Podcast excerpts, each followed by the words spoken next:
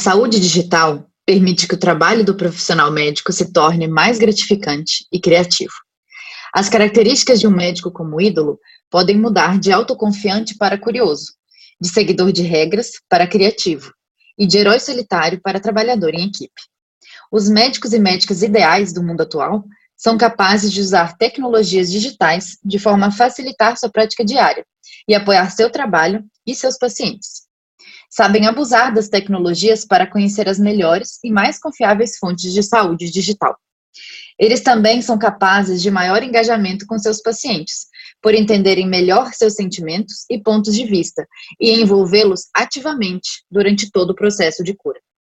As habilidades e abordagens que caracterizam esta era dos médicos eletrônicos, como habilidades de comunicação, alfabetização digital e interdisciplinaridade, deveriam ser o centro da prática da medicina atual. No entanto, o ônus econômico, tecnológico e administrativo da profissão médica e a estruturação conservadora de nossos currículos acadêmicos não possibilitam que a maioria dos médicos desfrute dos benefícios de seu treinamento, capacidades individuais e criatividade. Ao entender como as tecnologias digitais de saúde podem apoiar ou aumentar suas capacidades, os médicos teriam a chance de praticar a arte da medicina como nunca antes. Este é um texto adaptado do Dr. México, o médico húngaro que acredita profundamente na inseparabilidade entre carreira médica e mundo digital.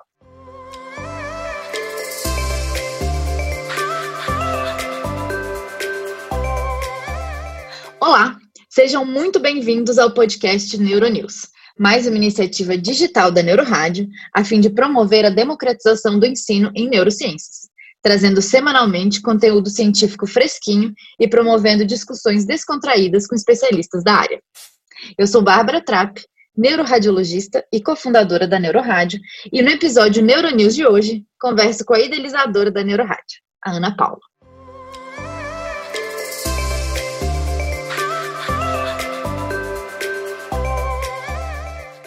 Oi, Ana. É, antes da gente começar aqui a nossa conversa, eu queria que você se apresentasse. Como as blogueiras dizem, quem é a Ana na fila do pão? Ei, Bárbara. Oi, pessoal. Então, eu sou a Ana, eu sou filha do Chiquinho, da Andréia, sou de Minas Gerais, de Montes Claros. E eu me formei em medicina, lá em Montes Claros mesmo, na Universidade Estadual de Montes Claros. Fui morar depois em Vitória e agora moro em São Paulo. Fiz meu fellow de neuroradiologia aqui na Santa Casa de São Paulo. Atualmente sou uma das preceptoras de lá. Trabalho também na DASA e no grupo HG. E eu sou uma eterna apaixonada por educação, agora, né? Educação médica, tecnologia, inovação. E isso que a gente está fazendo, a democratização da, do que eu sei, né? Do pouco que eu sei da, do conhecimento de neurociências nesse caso. Sim, muito bom. É, Ana, tem mais ou menos uns três anos, né, que você tem aí um Instagram de Neurorádio, agora você colocou mais três pessoas aí para continuar nesse processo de democratização, ensino digital. E me diz uma coisa, como é que foi que surgiu essa ideia? Essa paixão pelo, primeiro, a paixão pelo ensino digital e depois criar um Instagram para falar de uma coisa tão específica? Então, eu, assim, falando do meu, da minha vida, né, eu nunca fui aquelas pessoas que sempre quis ser médica, né, eu sempre quis ser muitas coisas e eu mudava quase todo ano, é, até o ensino médio, assim. Então, as coisas que mais predominaram nos meus sonhos era ser professora, engenheira ou médica. e aí eu acabei optando por medicina, e é uma coisa que eu sou muito realizada. E de forma assim interessante, eu acho que hoje eu sou um pouquinho professora, engenheira e médica, porque essa área de tecnologia, mídias sociais, ensino, acabou juntando é, coisas que eu sonhava numa mesma coisa, né? Então eu sempre gostei muito de educação. É, há três anos, quando eu entrei no Fellow, que foi no meu R4, né, o início do R4, eu fiz esse Instagram mais como uma forma de estudo pessoal mesmo. Eu falei, ah, vou fazer um Instagram porque isso me força a estudar um pouco mais, eu vou ter que ter um pouco mais de segurança sobre o que eu vou falar, o que, que eu vou abordar. Então, era mais para eu gerar uma certa autoridade, mas uma coisa muito para mim, assim, para minha própria segurança mesmo, na, na área, né, que eu estava entrando ali, que é a neuroradiologia. Sim. E na época não tinha quase ninguém que fazia isso na, nesse nicho, nem até em medicina mesmo, para fazer voltado para educação, eram muito, eram poucos Instagrams que eu via sobre isso. E aí isso foi tendo uma, uma dimensão assim maior do que eu imaginava. Muitas pessoas seguindo, é, meus próprios chefes, meus colegas de trabalho. Às vezes eu ia em um congresso ou outro, alguém falava, ah, você é a Ana Paula da Neurorádio. Já começou a virar uma identidade, assim, não apenas um hobby, né? Que era o que Sim. o motivo pelo por qual ele foi criado. E aí, eu, eu inclusive, que... te conheci assim, né? É, você, para mim, era Ana Paula da Neurorádio. então, exatamente. Eu conheci muita gente, assim, foi muito bom para o meu network, para o meu relacionamento mesmo de forma profissional, assim. Eu achei que foi decisivo, na verdade, na minha, na minha vida até o momento. E, e com esse crescimento e com a dimensão que isso foi tomando, é, eu vi que, uma, eu estava com pouco tempo de fazer tudo que estava sendo demandado, né? E além uhum. disso, eu fui percebendo um potencial é, de monetizar, de comercializar, de alguma forma isso virar uma empresa e não só um hobby. Sim. E para isso eu não conseguiria fazer sozinha, né? Obviamente, eu tenho outros empregos, tenho outras coisas que eu faço. E isso acabou assim sendo um plano B, mas eu acredito que possa até virar um plano A futuramente, né? Mas aí para esse plano B, eu chamar colegas que tinham um propósito semelhante, jovens, é, sonhadores, que já, que já estavam inseridos aí nesse meio digital e, e, atual que nós estamos vivendo, e que fossem também, assim, muito engajados e apaixonados por neurorádio. E aí veio a Bárbara, que vos fala. que eu conheci respondendo quiz, né? É, exatamente. É, eu conheci no Instagram, exato. E o Igor e a Camila, com quem eu trabalho na DASA, e o Igor também na Santa Casa de Não HG. Então, então foi assim que surgiu. Hoje é uma empresa, né? Mas surgiu como uma ideologia, eu quero uma para viver. eu também sempre fui muito apaixonada por ensino, mas é, eu confesso que ensino digital eu sempre fui bem travada e eu estou aprendendo muito com vocês também nesse sentido. É, Ana, eu não, eu estava dando uma lida é, sobre algumas coisas estudando para esse podcast e eu vi um, uma definição bem legal de, de um médico, ele é húngaro, inclusive a, é, a, a vinheta, a entrada do, desse podcast é um, um, texto dele, e ele fala que a transformação digital ela é, ela é mais do que tudo uma revolução cultural, que ela veio para desbancar aquela nossa ideia né, de médico é, endeusado, super distante do paciente e tudo mais. E o que eu tenho percebido é que o paciente ele nos surpreende é, frequentemente, né, com um monte de conteúdo que ele buscou ali no Dr. Google, e eu vejo que os pacientes eles fazem isso com muita frequência, usam muito as mídias digitais para é, se informarem e que a gente ainda parece que continua sempre um passo atrás do paciente, de uma maneira geral, nós médicos. É, o que, que você acha? Você acha que isso é talvez um bloqueio que a gente tem, é, um preconceito? O que, que você acha que os médicos, qual que é esse papel do médico nesse sentido? É, então, vou fazer primeiro um paralelo sobre o que nós temos vivido e depois eu retorno para a sua pergunta, pode ser? Pode, claro.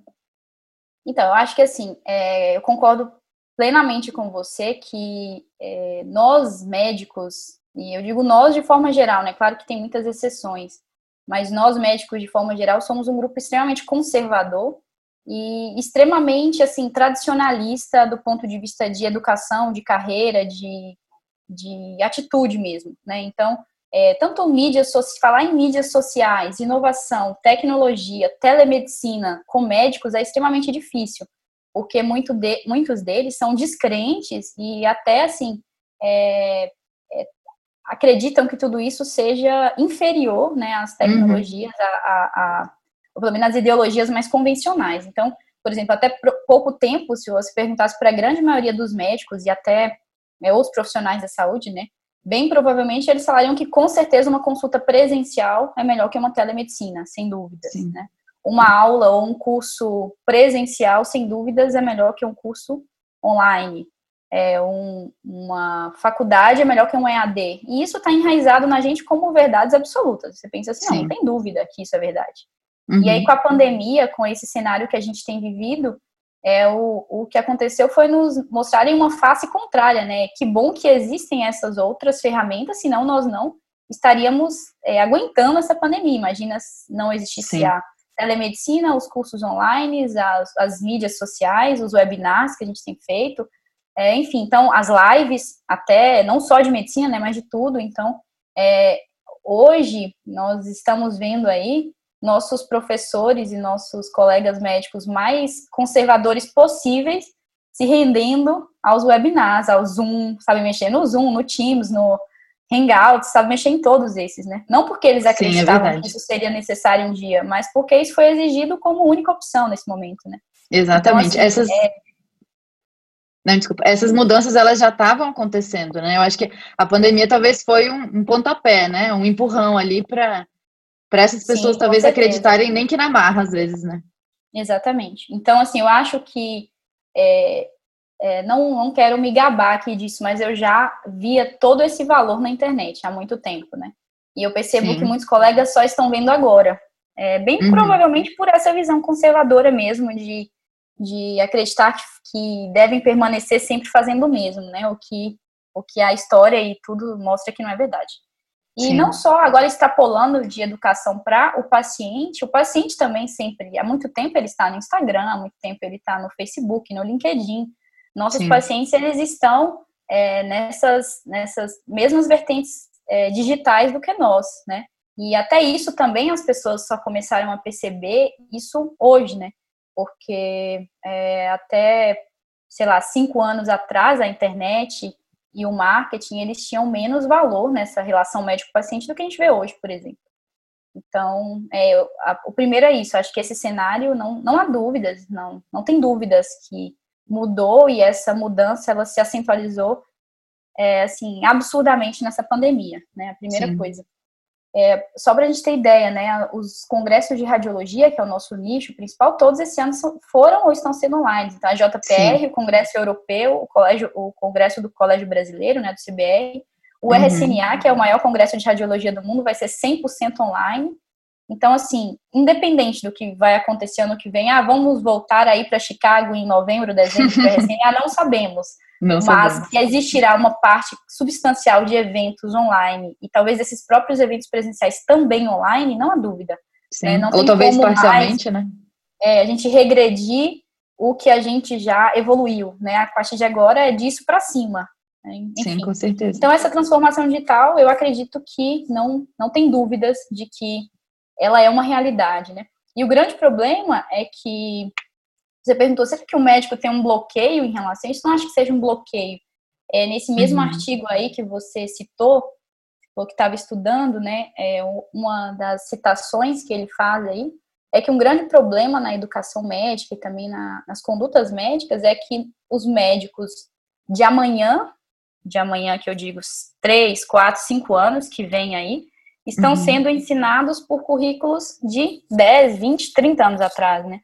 Sim, então, é, é, é dificílimo esse tema, porque, por exemplo, eu, a gente, nós fazemos esses cursos, nós fazemos nossas aulas, nós temos nossos projetos, e às vezes eu vou tentar estudar um pouco né, de ética digital, né, a ética para uhum. ser usada em redes sociais, mídias. E é difícil até achar material disso, porque às vezes o, o cara que ele coordena isso no CRM, CFM, não sabe que eu estou precisando disso. Então, não só os currículos, mas as organizações, né, as sociedades, às vezes elas são, é, elas são lideradas e elas são feitas por pessoas de, que estão com um pensamento de 20 anos atrás, e a gente está tentando pensar para daqui dois anos, três anos, como que o mundo vai estar. Tá. Então você fala, eu quero uma legislação que me fale sobre é, podcasts de medicina. Não existe uma legislação disso. Mas é. daqui a pouco esse nosso é um que está surgindo, mas vão surgir vários, né? Cada vez mais as pessoas vão ter Instagram, podcasts, sites, e aí é o que eu acho que não é um bloqueio, é mesmo uma ainda não está sincronizado essa, essa, esse tema, né, nas no currículo médico, nas sociedades, nas no, nas pessoas que são líderes, isso ainda não não foi é, transpassado, né, para essas outras gerações que estão aí no comando, por assim dizer. Eu acho Sim. que tem que isso tem que se horizontalizar mais. As pessoas é, em, de outras idades, de outras gerações, elas vão ter que em algum momento se, se render a isso de alguma forma, nessa né, nossa transformação digital. Sim, porque é até por questão de sobrevivência no próprio mercado de trabalho, né? É, a gente vê a importância do, de inserir o mercado digital e o ensino digital já no currículo médico, até para preparar esses, esses novos médicos para o mercado que está chegando, né? Porque não adianta, hoje em dia eu vejo muito, não adianta só você ter muitas publicações ou só você ter um currículo muito bom, se você não sabe mostrar o seu currículo, né? Hoje em dia não adianta nada você ter um currículo impresso guardado na gaveta, né? Hoje em dia todo mundo tem um LinkedIn, todo mundo tem um Instagram profissional, né? É, e essa pandemia só veio para mostrar isso mais para todos nós. E além disso e também, pegando esse gancho aí que você, desculpa, que você uhum. estava falando, é, até para formação médica também, né? Hoje já tem várias, não só da, dessa parte digital, que sem dúvidas também agora vai ser muito mais é, imprescindível, tanto para o menino que está lá na quinta série, agora ele já tem aula com a professora online, quanto para o que está na faculdade, quanto para nós que estamos nos atualizando, né? Então isso daí é com certeza realidade. Mas outras ferramentas de inovação também, que são hoje em dia utilizadas na educação médica, que cada vez mais elas vão ganhar espaço, né? Desde é, uso de realidade virtual, por exemplo, que já tem muitos locais que fazem isso, as pessoas é, hoje em dia aprendem anatomia com realidade virtual. Isso é incrível, né? Não precisa mais Sim. de cadáver. É, impressão 3D também. É, gamificação, impressão 3D para ensino de anatomia, robôs para ensino de cirurgia, por exemplo.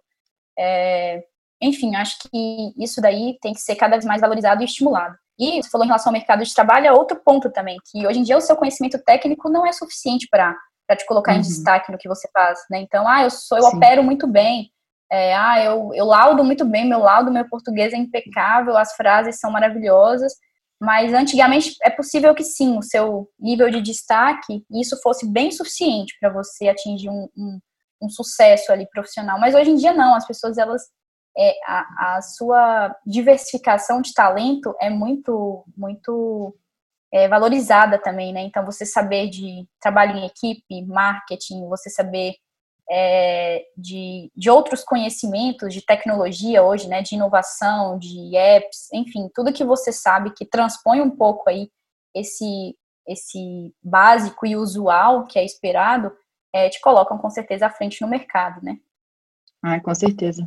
É, e fora isso que é diferente, a gente, nós como radiologistas é um pouco diferente, né? Mas pro, pro clínico ou pro cirurgião, aquele que tem consultório, né? Ou que precisa vender ali um serviço mais diretamente, é, as mídias digitais podem ajudar muito, tanto para né, para divulgação do, da clínica, por exemplo, do conseguir captar paciente, eu acho que isso também é um, é um ponto muito central, né? Das Exatamente. mídias digitais. Ana, já que a gente entrou então nesse assunto de carreira médica e mídia digital, é, como que você acha então que as, as, mídias sociais elas podem alavancar aí o, a carreira do médico hoje em dia? Então, Bárbara, eu vejo esse assunto com, como dois paralelos diferentes, né? Tem o, o médico que tem paciente, que era aquele que você estava falando, então o médico que tem paciente e o médico que quer vender um produto. São médicos diferentes. Uhum. E o Instagram, o LinkedIn, o Google, o site deles também tem que ser totalmente diferente, né? Então, o médico que tem paciente, que ele quer atrair um paciente para esse paciente pagar por uma consulta, ir para a clínica dele, para o hospital que ele atende, é, parece uma coisa básica, mas ele tem que falar para o paciente. Então, ele tem uhum. que achar o paciente e de, se deixar ser encontrado pelo paciente, né? Então, a, o conteúdo que esse médico vai gerar, primeiro ele vai definir esse público, é o primeiro de tudo. Depois que ele definiu o público, público ele é, faz conteúdo e depois ele gera um tráfego para que esse conteúdo chegue àquele paciente específico.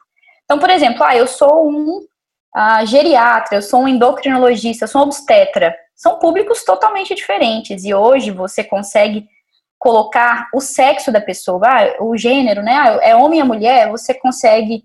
Ah, é, a idade é jovem, ah, eu sou um obstetra, então tem que ser mulheres jovens, ou de meia idade, Sim. ponto. É, uhum. É, então, ah, eu sou. É, eu atendo, meu consultório é só físico, eu não tenho uma telemedicina e eu atendo só em São Paulo. Então, meus anúncios têm que aparecer para São Paulo. Então, você Sim. consegue é, definir bem seu público de localização, de idade, de características, até o perfil social desse público, né? De o que, que ele gosta mais, qual esporte que ele gosta, qual revista que ele lê. Você pode, assim, é possível que você defina muito bem seu público de forma muito específica. E aí, então, você vai falar a linguagem desse público, para chegar nesse público e gerando valor para esse público. O, a, o, grande primeira coisa que a gente tem que gerar é valor, né? E depois preço. Então, uhum. conforme você gera valor, é, de forma automática, o seu preço também sobe, né? Então, isso alavanca a sua carreira, é óbvio. Você ser mais Sim. procurado e as pessoas pagarem mais por você, né? Então, esse é um perfil de público que procura. Uhum. É, e esse é um perfil de como o médico pode alavancar um pouco ali a sua carreira. Já o outro perfil, que é o nosso perfil neurorádio, é Sim. o médico que produz conteúdo e que vai gerar um produto digital para outros médicos ou para outros profissionais. Então, a minha linguagem, ela não precisa ser leiga, igual aquele lá do paciente. A minha linguagem uhum. tem que uhum. ser técnica e tem que ser é, específica a ponto de as pessoas confiarem em mim e eu gerar valor para aquele público específico, né? Então, nós, por exemplo, nós falamos para médicos, acadêmicos de medicina e alguns outros profissionais de saúde. Então, nesse cenário aí que nós falamos, nós temos que ser os mais convincentes de que nós sabemos do que nós estamos falando, e isso, em geralmente, é, para demonstrar tudo isso aí são conteúdos técnicos, né? Então é totalmente Sim. diferente. Depois nós vamos vender um produto, um curso, no nosso caso, um clube de assinatura. É, nós vamos é, mostrar um podcast, mostrar uma aula, mas enfim, é um público totalmente diferente. Então, nessa parte de alavancar a carreira médica, acho que o grande, a grande sacada que a gente consegue, é, assim, que, que eu acho que as pessoas têm que se, se estimular muito e se e ver a importância disso é definir o público. É isso, uhum. assim. É, o, com que você ganha dinheiro e como, como é sua carreira? É baseada em quê? Ah, em consultas, então é um público. É em produtos, é outro público, né? É em telemedicina, é outro público. Enfim, vai... É, conheça o seu público e atraia-o para você, né? Sim. E aí há inúmeras formas de fazer isso que é o que o marketing digital faz, e aí é extremamente é, extenso. Poderíamos marcar outro dia para falar disso, né? Mas basicamente seriam os dois paralelos que eu acho que são importantes. Sim. É, você sempre, o nosso nicho maior, hoje em dia, a gente pode dizer nosso, né? Da, do nosso Instagram, é, é a nossa principal fonte de marketing digital, né? A gente tem percebido isso conforme a gente vai estudando e vai pegando mais experiência nesse, nesse cenário. É, Ana, eu vejo que tem muitas pessoas hoje que começam a fazer Instagrams profissionais, tentando abordar temas desses dois cenários aí, tanto médicos para pacientes, né, falando numa linguagem mais leiga, quanto para médicos que estão a fim de vender um produto digital para colegas da área ou outros profissionais da área da saúde. Né. É, como que tem alguma dica que você gostaria de dar de como tornar seu Instagram mais atrativo? Então, tem várias dicas. Assim, é, a, gran, a grande pegada assim do Instagram que a gente tem que é, tentar fazer é em relação ao engajamento, né? O que é engajamento? É a interação que as pessoas que te seguem têm com você. Quanto maior uhum. essa interação, ou seja, maior o engajamento dessas pessoas, é, mais o seu, o seu, a sua venda, a sua propaganda, a sua proposta, ela será vista e aceita por essas pessoas, né? Então, o Instagram tem vários algoritmos que o norteiam e esses algoritmos acontecem, por exemplo, se eu falar com você, ah, você abriu seu Instagram pessoal. Os stories que aparecem primeiro geralmente são das mesmas pessoas, não são? Verdade, é isso mesmo. Uhum. E no feed, normalmente aparece páginas que você costuma curtir, gostar, elas aparecem com frequência, é, rapidinho no seu feed quando a pessoa posta, né? Sim. Então, tipo, uhum. às vezes, eu não sei se já aconteceu com você, de você olhar e falar assim, vai lá em específico no Instagram, a pessoa já postou um tanto de coisa, um tanto de stories, você fala, ah, mas não aparece para mim isso, né? Então, a, uhum. o Instagram, ele tem algoritmos que ele quer tentar, de forma, obviamente, por inteligência artificial, automatizada e algorítmica, é, acertar o que que você gosta, porque ele quer que você certo. fique muito tempo naquela rede social, né? Então, ele quer, assim, olha, Bárbara, tá aqui sua mãe, sua irmã, é quem você quer ver. Sim. Ah, você gosta dessa marca, tá aqui. Porque ele quer que você fique lá o dia inteiro. Se ele uhum. começar a colocar gente nada a ver lá, você vai falar, ah, é muito chato esse negócio, tchau. Entendi. Então, tem que então, torná-lo atrativo gente... para você. Isso. O que a gente tem que fazer é, conforme você gera interação com as pessoas que te seguem, e conforme você gera é, engajamento no seu Instagram, ele come, começa a aparecer para mais pessoas, mais vezes e de forma prioritária, ou seja, bem provavelmente, se você for olhar, o Neurorádio aparece sempre lá para você, no seu pessoal. Sim. Porque você tem uma interação absurda conosco. Né? Eu tenho. Com, com você mesmo. Sempre tive. Mas, é, então, conforme você gera engajamento e interação, você quebra o algoritmo do Instagram e ele começa a aparecer. E aí há inúmeras hum. formas disso. Então, por Entendi. exemplo, stories, você coloca perguntas, votações, é, enquetes, mande um direct. Uhum. Tudo isso o Instagram pensa, hum, essa pessoa gosta desse Instagram, tá respondendo tudo quanto é enquete, pergunta, mandando direct. E fala, certo. Hum, tem que então, essa parte... aí, vou, vou colocar essa pessoa como prioritária, entendeu? Uhum. Mesma coisa pro feed, mesma coisa... É, enfim, comentários. Então, o, mais, o máximo que você conseguir gerar engajamento, acho que esse é, é a, a lei do Instagram. Stories, feed, direct, é, de todas as formas, né? Mas o Instagram tem, entende que aquela relação é próxima e que, portanto, ela deve ser valorizada. Então, ele vai te colocar sempre é, como opções assim iniciais quando aquela pessoa entra no Instagram. Então, esse é o primário. Então, seja seu paciente já tiver, ah, ele acordou de manhã, abriu o Instagram, imagina que o médico dele aparece lá no início. Antes, Sim. às vezes, dos primos, dos tios, de alguém, a chance de você levar alguma, algum valor à vida dele, seja como informação, mas também como produto, é muito maior, né? Sim, com certeza. E, e nesse assunto aí de engajamento é, no Instagram, eu sei que você fez um e-book há uns dias atrás aí gratuito. É, eu vou deixar até o link aqui na descrição do, do episódio é, de algumas dicas, né, de como você faz, dicas desde bem basiquinhas até dicas mais avançadas de como que você conseguiria é, aumentar esse engajamento, né? Porque, pelo que eu entendi, então, o engajamento, ele não é só a curtida que, o, que a pessoa dá, é também, principalmente a interação, né? Como que você faz com que ela participe. E isso eu acho que é uma coisa muito difícil de fazer, é, sei lá, você tem que ter um, um, um certo molejo ali. Eu, eu acho difícil, eu acho que você faz isso de uma forma muito muito boa. Você tem alguma dica pontual sobre algum engajamento de stories ou de Instagram de uma forma geral que você gostaria de deixar? Sim, é, então, primeiro da, do e-book que você falou, sim, é um, um, assunto que eu tenho estudado e me interessado bastante. É, eu acho, assim, que é um assunto que a gente hoje entende quem tem interesse, mas vai chegar o dia ainda que todo mundo vai ter que saber um pouquinho disso para estar tá incluído aí no, no sistema que nos rege, né? Então, é, a ideia dos e-books é de ir aprofundando aos poucos nesse tema. Foi um e-book inicial, relativamente básico, uhum. é, não me uhum. aprofundei muito. E aí, o, o interesse é ir aprofundando, falando mais de monetização, de algumas técnicas de tráfego, algumas coisas um pouco mais avançadas. E quem sabe também fazer algum curso, alguma coisa além dos e-books, né? Vamos ver. É, e sobre as dicas que você disse, é, o Instagram tem muitas funcionalidades, né? Eu vou daria para falar de várias, mas, por exemplo, as enquetes. As enque a enquete é uma, uma dica de interação muito boa, né? Então, algumas vezes as pessoas falam, ah, mas ninguém responde minhas enquetes, ah, ninguém responde minha caixinha que eu coloco. Mas você tem que ter uma sacada também que é, do lado contrário da enquete, né? Quem está respondendo, uhum. o quanto a pessoa quer se expor. Então, quase sempre eu, eu, começo com enquetes que não gera constrangimento. Então é assim. Uhum. E aí, pessoal, tudo bem? Animados? Sim, não. Ninguém se uhum. constrange de responder sim, não.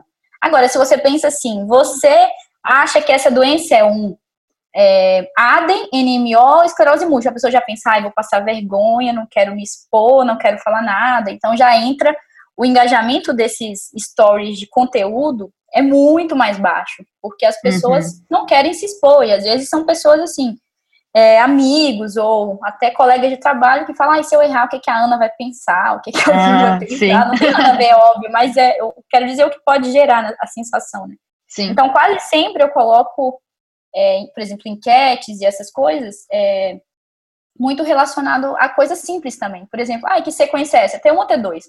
É uma coisa que a maioria das pessoas do nosso público sabe, né? Então, uhum. você não, não inibe essa pessoa. Aí depois você vai se aprofundando. E aí, quando você Sim. vê, é impressionante. Assim, por exemplo, nós temos hoje 20 e poucos, 22, acho, mil seguidores. Sim. É, se eu coloco só conteúdo nos stories, sei lá, duas mil pessoas veem, três mil pessoas veem. É um engajamento bom, é de uns 10%. Tá. É, é, para páginas que já são um pouco maiores, o engajamento mais que 5% é considerado bom. Então, esse é um engajamento bem bom, de 10%. Tá.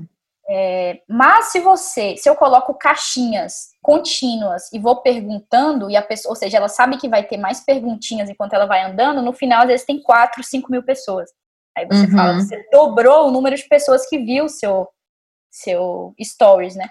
E isso a gente tá falando, ah, stories do dia a dia, mas mais uma vez, a gente pode transpor isso para como um produto mesmo. Isso daqui, na verdade, é um médico que está falando de uma doença que um dia o paciente vai ter essa doença, o pai, a mãe, alguém vai falar, poxa, fulano de tal já falou disso um dia, vou procurar essa pessoa, né?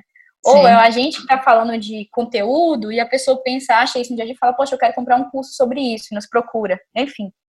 Então, esse engajamento não é só as 5 mil pessoas viram nossos stories, é 5 mil pessoas potencialmente é, tiveram valor com o nosso conteúdo, né? E esse Sim, valor, elas... ele não tem preço. Sim, Essa frase é melhor, valor não tem preço. O valor é valor. E depois você põe o preço nesse valor. Mas o principal é o valor, né? Sim. E... Ana. E só, é, uma eu... coisa que eu lembrei. Ah, sim, claro. que eu lembrei. Fica à vontade. Eu... O podcast é seu também. tomar conta do podcast. Você só uma demitida. coisa que eu lembrei. Uma coisa que eu lembrei que é bem importante também, que às vezes é, as pessoas simplificam coisas que são complexas. Isso não é, não é bom. Então, eu não estou querendo fazer isso aqui, desde já, né? O pessoal do marketing Sim, claro. nossa, ela está querendo simplificar o que a gente faz, que é dificílimo, e, e com certeza é difícil.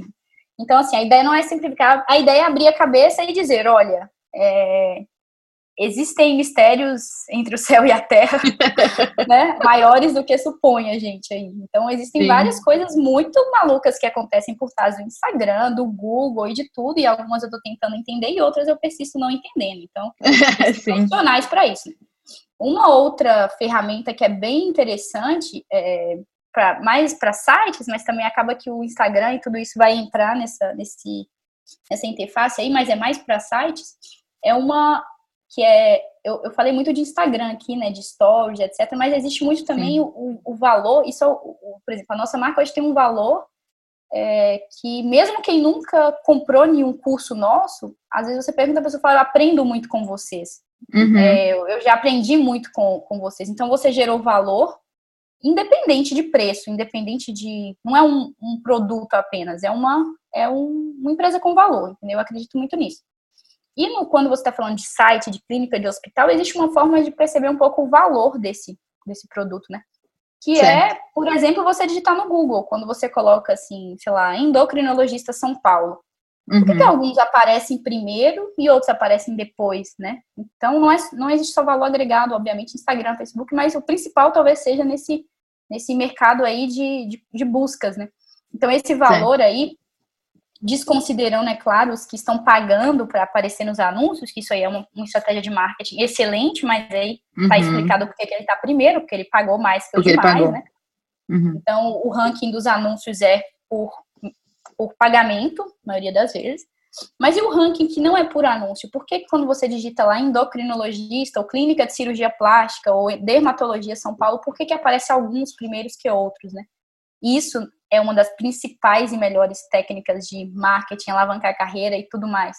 Porque isso, é, o paciente muitas vezes ele não vai chegar na quarta página de busca, ele vai marcar com a primeira página de busca. Sim, claro. Seja um procedimento, seja uma ressonância, seja uma tomografia, enfim, seja um curso que ele quer comprar de neuroanatomia. Então, esse valor todo aí é, demora muito tempo para você se consolidar nessas colocações de ranking, né, de pesquisas.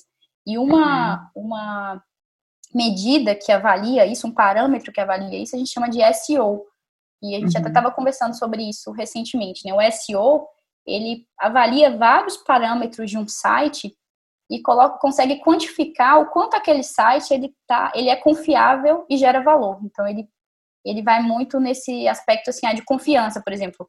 Uma, numa busca, ele não vai colocar qualquer site lá no início, porque a pessoa, o objetivo que ele tem é que a pessoa que seja o mais assertivo possível, né? Ou seja, quanto Sim. melhor a qualidade de um site, maior confiança, maior valor, mais assertivo vai ser. Então, isso daí todos os sites têm é, tags, tem vários critérios de qualidade que vão definir no final, ah, a gente vai colocar isso aqui no início, né? E um dos principais critérios de qualidade é conteúdo. Então, entra aí uhum. mais uma vez o que a gente faz, o que a gente diz, né? Conteúdo para o paciente, conteúdo para outros médicos. E aí entra você saber seu público. Então, É uma coisa que eu estava vendo, por exemplo, né? O, o um, um, post que bombou, assim, uma página de uma conhecida minha que é obstetra, foi uhum. é, grávidas podem comer sushi, por exemplo. Esse é um post que você fala assim, nossa, que nada a ver, tipo, mas a grávida vai procurar isso no Google. Grávidas podem comer sushi.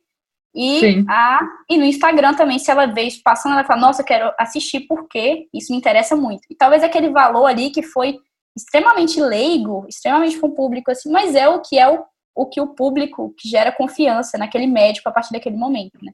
Então, a, o, o, engajamento, o, esse SEO, as pesquisas no Google, a página, o Instagram, tudo é conheça seu público, saiba Sim. o que você quer vender, saiba o que você faz e como você vai chegar a essas pessoas. É basicamente isso. Aí as estratégias são inúmeras, mas é, o principal é o público.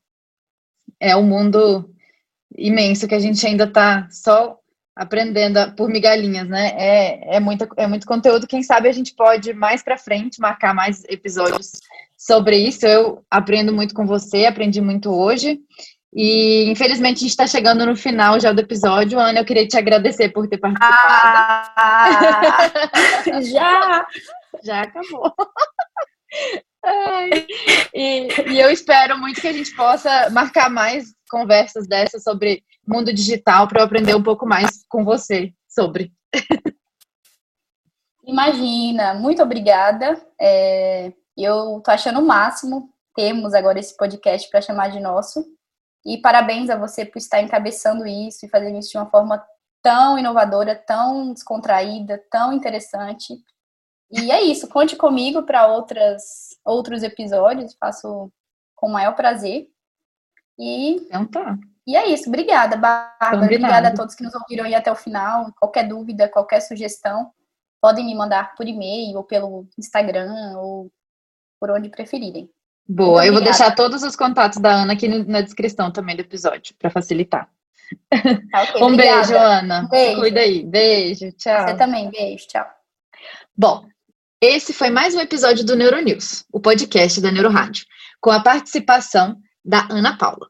Se você quiser conhecer mais sobre o nosso projeto, acesse o site www.neuroradio.com. Lá você encontrará o plano de assinaturas Neuronews, o blog free da Neurorádio e os nossos cursos online. Confira também nossa página no Instagram e canal no YouTube, com diversos conteúdos gratuitos. Dúvidas, críticas e sugestões são super bem-vindas e podem ser feitas através do e-mail equipe@neuroradio.com. Todos os links de acesso você encontra aqui na descrição deste episódio, incluindo o acesso para baixar gratuitamente o e-book da Ana. Lembrando que temos episódios novos por aqui toda quarta-feira e você pode ouvi-lo em sua plataforma preferida de streaming. Te vejo semana que vem.